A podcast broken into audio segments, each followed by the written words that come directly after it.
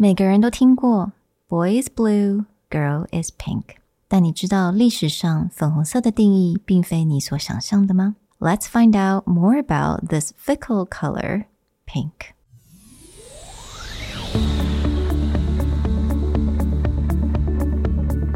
Hello，欢迎来到 Executive Plus 主管与沟通力的 Podcast。I'm Sherry, an educator, certified coach, and style enthusiast. 我相信专业有效的沟通是语言跟逻辑的完美结合。And I'm Nick, a startup consultant, corporate trainer, and late night gaming junkie. I believe great communication requires the right mindset and solid frameworks. 我们希望带给大家职场英语的技能、跨文化沟通技巧与其他能帮助您成为出色领导者的工具。Join us each week as we share our experience, research, and methodologies to take your communication and language skills from good to great.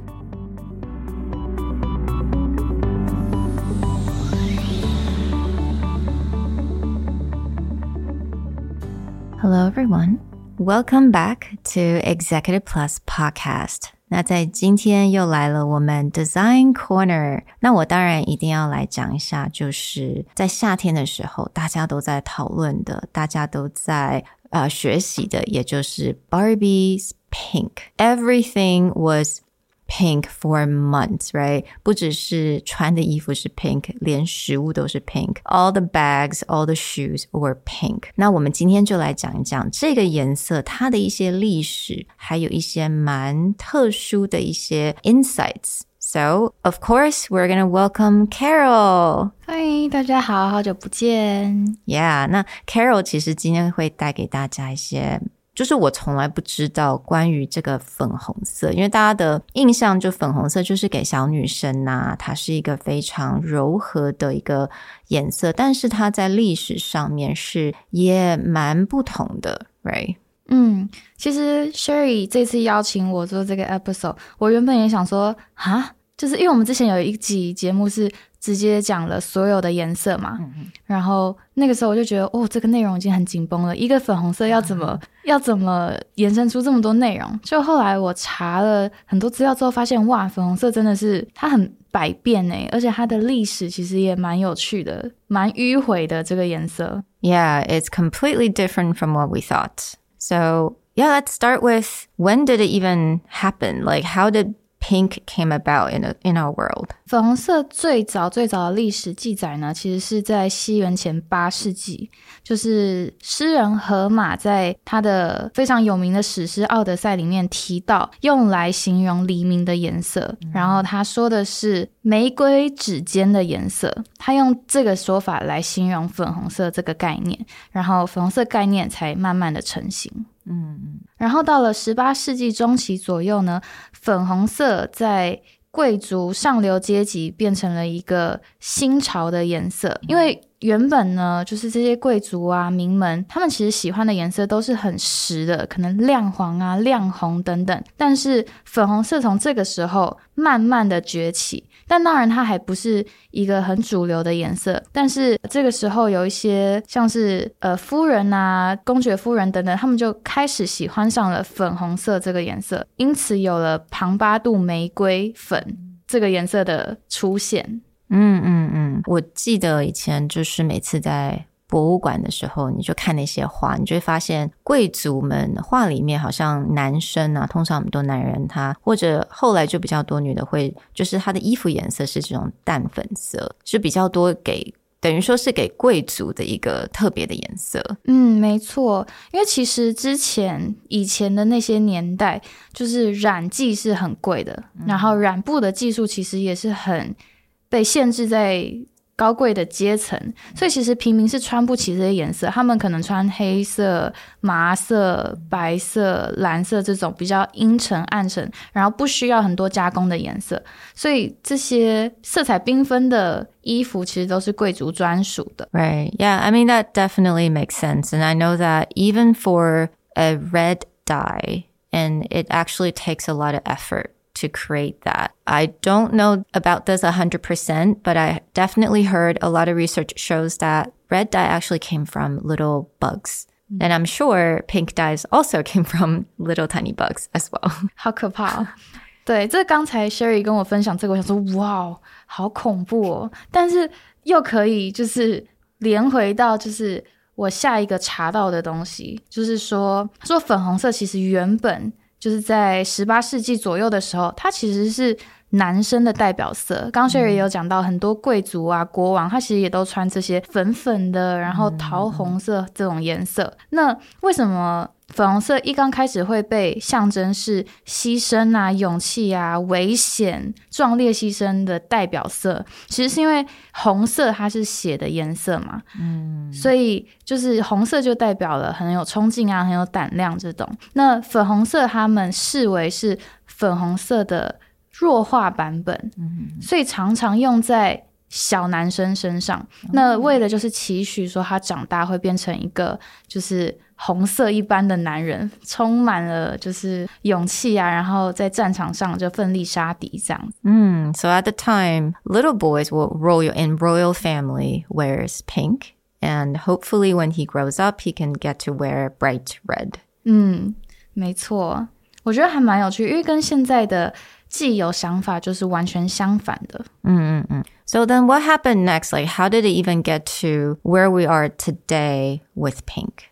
那粉红色它的形象是在什么时候被翻转的呢？其实是在十有十九世纪工业革命开始之后，那所有东西都工业化了，那染布啊、制作衣服的成本其实也是很大量的减少。那这些有颜色、比较亮色的衣服，其实就变得越来越普及。很多劳工阶级呀、啊、中产阶级，它其实都可以 afford 这些。原本是属于贵族的颜色了，那这个时候呢，就是很多可能妓女啊，或是就是你知道女性的工作者，他们会穿这些非常非常亮的粉色，站在路边吸引他的客人。嗯，对，这也是可以理解，因为粉红色可能是个比较新的颜色，然后又刚好在这个时期可以大量，我终于可以穿这个颜色了，所以可以，所以很多妓女就会穿这个颜色来吸引她的客户。所以这个时候呢，粉红色渐渐的就被转变成是一个有点轻佻、有点廉价，然后跟女性性感、身体这种直接连接的颜色。嗯 ，and in the handouts you actually mentioned Marilyn Monroe。Right，玛丽莲梦露大家一定知道，然后尤其是她那那一首，我记得 Diamonds is girl's best friend，Right，对她就穿了就是一个粉红色的 ball gown，Right，嗯，Yeah，而且是亮粉色。Yeah，so I think so. You're saying that actually during that time, the perception of pink is actually slightly cheap and not as royal as before. 对，我觉得也可能是一个时代的反差感，因为粉红色原本是贵族的象征嘛，那现在它有点落入凡间了，然后又被可能比较像是我们认定的比较低下的工作者穿了。所以他的形象就有一点一落千丈的感觉。那刚好这个时期，朋克音乐啊、嘻哈文化也是蓬勃的发展。那其实很多朋克也很喜欢用粉红色，嗯、所以他其实也有一点点叛逆，就是玩世不恭的感觉。所以这个时候，粉红色的形象可以说是就是最叛逆的时候。嗯，But of course，这个时候呢，我们 you know 商人啊，他开始就会想一些方法，要来怎么样让他自己能够赚大钱。And then pink was has become a kind of a tool for them, right？没错，像刚刚讲的，这个时候。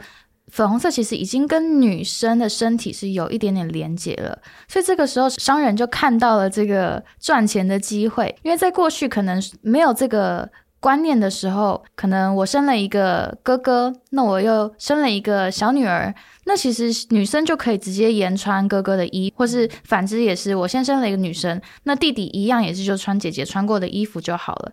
但这个时候商人就。很清楚的划分说，不行不行哦，粉红色是女生的哦，那男生要穿蓝色才可以，所以就变成说，这些家庭就被影响了之后，他们就不能让自己的小孩沿穿这些衣服，他就必须生了一个不同性别的小孩之后，他就需要买新的颜色的衣服。This is really interesting, actually. And it works.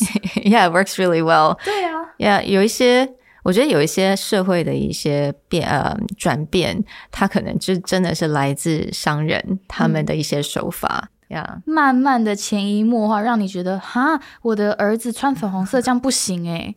然后慢慢就变成说，哦，我必须买，我一直买，一直买这样子。Yeah，因为我还记得美国有个另外一个很有名的故事，但是很多人不知道是，You know how American always say like breakfast is the most important meal of the day. Actually, it's created by I think a cereal company. 纪念，好像是就是 cereal company，因为它就是这个 logo，那大大家就有点好像就延续了这个，然后就听进去了。So everyone kept saying, "Yeah, breakfast is the most important meal for the day." 但是它从来并不是来自呃医生或者是营养学家。 我瞬间有一点鸡皮疙瘩起来，因为我今天早上我妈还跟我说，你知道吗？早餐是最重要的一餐，殊不知是从很久以前美国的商人讲的。然后你看现在亚洲地区的妈妈都这样认为了。Oh my god，太可怕了。Yeah. 但不得不说，他们真的很成功。Exactly, I mean, it's fantastic, right? 你想到现在有多少的 What is it called? Baby gender reveal party? Oh yes, they still use blue and pink. Exactly. Yeah. 对啊，像现在厕所也是啊，女生厕所就也还是粉红色，男生厕所也是还是蓝色。Yeah. 哎，那我知道你还在做研究的时候，好像看到一个蛮有趣的一个 study 是。 来自一个瑞士的心理学家，也是跟这个颜色，就是粉红色有关系的。嗯，没错，我看到的是二零一三年有一个瑞士的心理学家，他叫史贝斯，然后他那个时候他建议当地的政府要把监狱漆成粉红色。用意就是要降低受刑人的暴力意图，然后让他们减少殴打或是争吵的事件发生。嗯、那这个提案还真的被采纳，而且被证实是有效的。所以说，粉红色这个颜色其实跟十八世纪人们认为的是相反的。这个颜色不是可能暴力的代表，它其实是被科学认证说，哦，是可以让心境平和，然后降低杀伤力的颜色。然后后来呢，也有美国的科学家，他其实也是跟着这个二零一三的实验，他们就让一百五十几个男人，他们一半的人就是紧盯着一张粉红色的纸，然后另一半的人紧盯一张蓝色的纸，然后在盯了好久之后呢，再测量他们的握力，然后发现盯着粉红色的纸的男人呢，他们的握力都平均减少了之前的一半。所以就真的是粉红色是让人心情平静，然后完全不会想要杀生的颜色。All right, well, maybe we should start painting our office pink then. 可以减少不必要的争斗。Exactly. 可以减少我跟 Nick 的 bickering。没错，没错。或许需要把你们内区全部清成粉红色。I think he will just be like, uh, I'm going to work from home. See ya. You'll never see me. Yeah. So, I mean, at this point, pink has definitely shown different effects on people psychologically and also how it infiltrate, you know, the markets or capitalism, right? 嗯，对啊，我觉得粉红色这个颜色，它的形象有点像是就是 roller coaster ride，Yeah. 就是一下起伏，一下起伏，然后一下，哎、嗯，我是男生，哎，我不是哦，我是女生这样子。一下是 royal 的颜色，嗯，right，贵族颜色，一下是哎，可能是 prostitute 的颜色。所以我觉得粉红色它真的是蛮酷的，因为大家对它的它的形象其实有点像是云霄飞车，一下上一下下，然后一下是女生，一下是男生，嗯、然后一下又高贵，一下又很廉价。那其实过去很长一段时间，我觉得普遍的社会都把粉红色当成是女生的颜色了。嗯，但是直到最近呢，就是 Gen Z 世代、千禧世代，其实他们对粉红色的定义就稍微的有一点又被转变了。就是现在很多可能 LGBTQ 他们这个 community，嗯，他们其实是把粉红色当成他们的代表色，所以也就是说，粉红色现在。有点被定义的就是不分性别、中性的，大家都可以使用的。我觉得这是个蛮好的方向。Yeah, I mean, to summarize what you have said, it seems like pink represents literally anything, right? Whatever you want. You want it to, you want it to be, you know, more royal, 比较高贵的话，sure. But if you want it to be very punk, 或者是比较廉价点，okay. But if you want it to be soft, and friendly 好像也是一个方向，嗯，或者就是一个很中性的代表。So yeah, definitely a color that can represent anything that you want. 没错，超级超级的百变。但是说到它这么百变的形象，我觉得有一个蛮反差的，就是说，其实现在大家品牌啊 logo 的使用，嗯、粉色的出现量很少耶。嗯，Yeah, I think we did a research a while ago, right? When we were doing those color, different colors and what it represents. 你我们就发现，其实真的非常少的品牌会用。粉红色作为它的 logo，那当然了，Barbie 大家都会知道的，或许呃现在的 Valentino 它那个不算是 pink，like more like hot pink，嗯，right 也是粉色的一种，嗯，yeah，但是好像其他就是 我我对我来讲，Baskin Robbins 大概是 唯一一个比较会去联想到，因为它的那个汤匙都是粉红色的。哦，对对对，嗯、还有 Taco Bell 它的那个 bell 也是亮亮的粉色，yeah。然后，呃，可以想到的是 Victoria Pink 系列，嗯嗯、那它叫 Pink。然后 T-Mobile、LG、Dunkin' Donuts，这几乎是就是已经是全部大家熟知的粉色 logo 了。Yeah. 使用量真的蛮少的。呀，yeah, 你就发现好像没有一个蛮没有一个非常固定，因为我们通常之前不是讲蓝色是比较 corporate 嘛，因为让人家。信任啊，so it could be very corporate, very medical, very like service industry specific。嗯，但我发现 pink 好像就是有些有时候是食物。但是有时候又是一些 service，like T-Mobile，、嗯、好像就是看你怎么去定义。嗯，我觉得这可能也有也是一个原因，就是说这个颜色没有被很好的定义在一个区间里面。嗯、就像我们设计师，我们在发想的时候就会有一个 process，也就是说我们去可能。Survey 这个产业里面，大家喜欢用用什么颜色？那是因为这个颜色给人什么感觉，所以我们要用。然后我们也有一个很流行的话，就是说使用某一个颜色或是某一样设计，一定有它的原因。嗯、所以我们在设计或是帮品牌想他们的视觉的时候，不太会真的完全跳脱这个框架，嗯、因为我们还是要就是跟着大家的思想走，然后也不希望。就是在还没有开始这个品牌的时候，就已经把自己的定位变得很奇怪、很模糊。所以颜色是会有根据的，但我想可能粉色没有这么广泛的运用在很多商业上面，也许是因为这个原因，就是粉色它本身没有被定义，它没有办法被定义。嗯，That's very true. And it seems like I think it's just hard for us. I mean, when we think about our logo and, you know, how to apply that, I don't think pink was ever in the question, right? Pink was never a consideration. 完全没有提到，在这一集 episode 之前，嗯、几乎我们没有讨论过粉色。诶，嗯 ，Yeah, so I mean, it is a mystery. 我觉得 pink 就是它是很百变的，它可以代表你所想要代表的东西，但是也因为它的范围太广了，所以在 logo 上面的运用并不是这么的方便。So, but I really hope this episode bring you guys some insights and a little history and fun fact that you didn't know before. So, thank you guys for joining us, and we'll talk to you guys next time. Bye. Bye.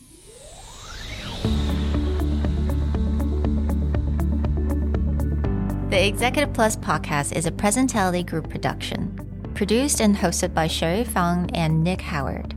You can search us on Facebook, 主管英文 Executive Plus. You can also find us on Instagram, Communication R&D, and email us at sherry at epstyleplus.com.